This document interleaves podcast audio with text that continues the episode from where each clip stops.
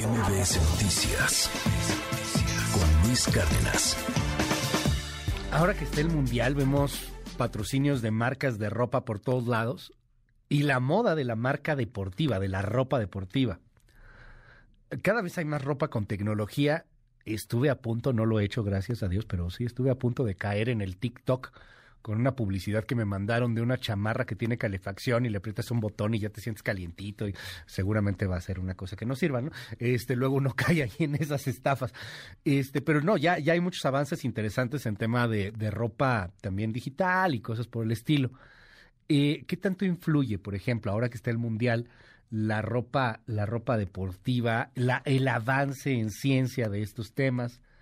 Y, y bueno, pues también hablando del fútbol, hay muchas ventajas de practicarlo, como las hay en practicar cualquier deporte. Arturo Barba, te mando un abrazo. ¿Cómo estás? Eh, ¿Qué tal, Luis? Muy buen día. Pues sí, eh, siguiendo con esta fiebre mundialista de, fútbol, eh, fíjate que este deporte ha entrado demasiado tarde al mundo de la ciencia y la tecnología en cuanto a su sistema de juego y su reglamento. Eh, sin embargo, en muchos otros aspectos, como bien decías, la parte de la ropa deportiva siempre ha estado ligada al desarrollo tecnológico y a los avances científicos. De hecho, desde el siglo pasado, desde mediados del siglo pasado, se han desarrollado distintas telas eh, sintéticas. Eh, uno, el más conocido que se desarrolló en los años 30, finales de los años 30, el nylon pero posteriormente se creó el acrílico, el poliuretano, el poliéster, el neopreno y muy recientemente el spandex. Todas estas letras, todas estas palabras eh, se refieren a textiles sintéticos que se están utilizando en la ropa deportiva fundamentalmente. Y la ropa deportiva ha tenido un impacto impresionante en todos los sectores de la sociedad. De hecho, no la usan solo los deportistas, y no solo en momento de hacer deporte, de practicar el deporte, sino lo usa todo mundo a toda hora, incluso se le llevan al trabajo, ¿no? Ya es de uso cotidiano y esto se debe a muchos otros factores, porque entre ellos es confortable, eh, resiste para el rendimiento físico de los atletas y además es muy práctica y estética e, este desarrollo de nuevas telas va emparejado con eh, nuevos métodos de fabricación, con innovadores modelos de producción y también con modernos sistemas de comercialización y marketing como el que te pretendieron incluir a ti, Luis. Eh, estas eh, técnicas de marketing se están ampliando y están mejorando y están llegando a los equipos de fútbol y a los jugadores y de hecho implica una entrada muy jugosa de recursos para los equipos. De hecho, cuando el, Real Madrid contrató a, Cristiano Ronaldo, eh, eh, al año siguiente, un año después, recuperaron prácticamente la mitad de lo que gastaron en su traspaso. Eh, esto eh, es una muestra clara del impacto que está teniendo la ropa deportiva, no solo para el rendimiento físico de los atletas, porque permite desempeñar en mejores condiciones su rendimiento físico, y además de que es práctico y es estético, eh, sino que además implica una un jugoso mercado mundial, Luis.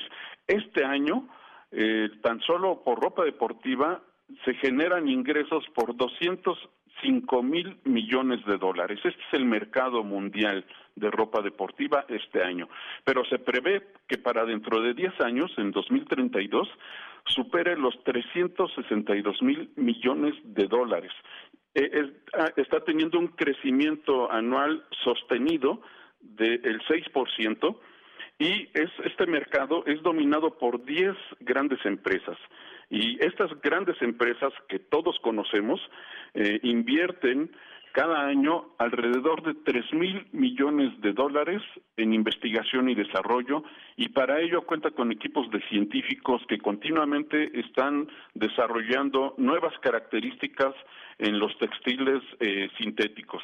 Así es que Luis, ahora que eh, los aficionados se pongan las playeras, los jerseys de sus equipos favoritos de la selección nacional, eh, deben de pensar en que detrás de todo esto hay equipos de científicos innovando para que pues todos usemos eh, ropa deportiva. Y por otro lado, Luis, eh, está el, el, hecho de una investigación que llevaron a cabo investigadores de la Universidad de Indiana y que demostraron que aquellos eh, niños que practican eh, deportes como el fútbol, desarrollan una estructura ósea más fuerte y más resistente que los protege para lesiones.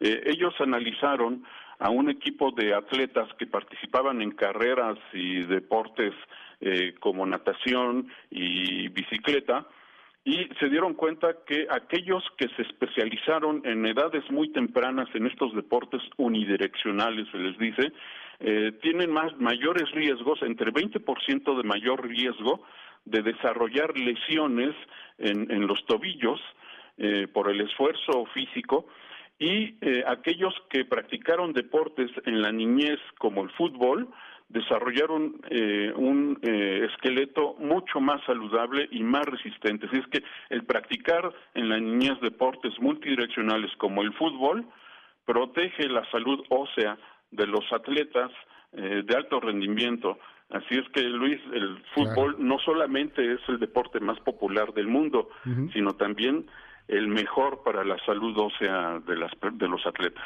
Oye, me, llama mucho la atención y muchos comentarios también, Arturo, con respecto a este tema de, de la ropa, ¿no? La ropa deportiva, que además ya está muy de moda y se usa mucho sin, eh, sin necesidad de que sea para deporte, o sea, se usa ya como una constante, como una ropa de, de uso, de uso diario. Pero eh, por aquí plantea una persona, y eso está interesante, ¿a poco sí influye mucho?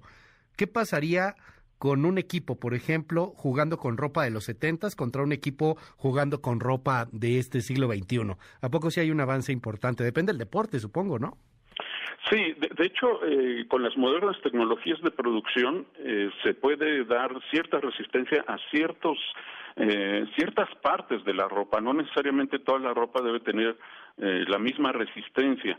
Ahora es mucho más fácil llevarlo a cabo con las modernas tecnologías de producción. sin embargo, por ejemplo, ahora los deportes tienen que ayudar, por ejemplo, a, equilibrar la humedad y el calor del cuerpo y eso ayudan las nuevas telas sintéticas. Eh, estos modernos eh, sistemas de producción y con estas nuevas telas no solamente resisten eh, a la fricción y a la abrasión, sino que además es un poco más ligera y ayuda a regular la temperatura corporal.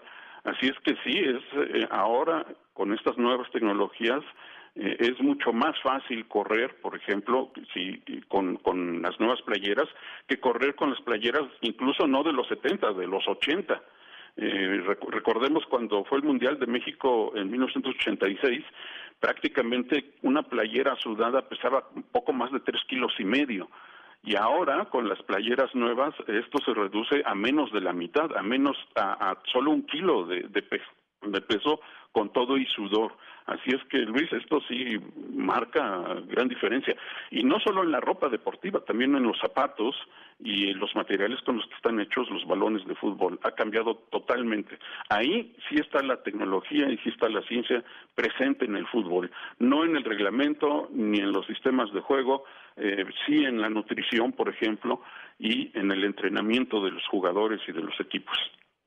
Muchísimas gracias, Arturo. Te seguimos en tus redes. ¿Cuáles son? Sí, en arroba abanaf, en sapiensides.com y también en su tinta en MBC Noticias, Luis. Gracias, gracias, querido Arturo. Te mando un abrazo. Igualmente, Luis. Hasta luego. MBS Noticias con Luis Cárdenas.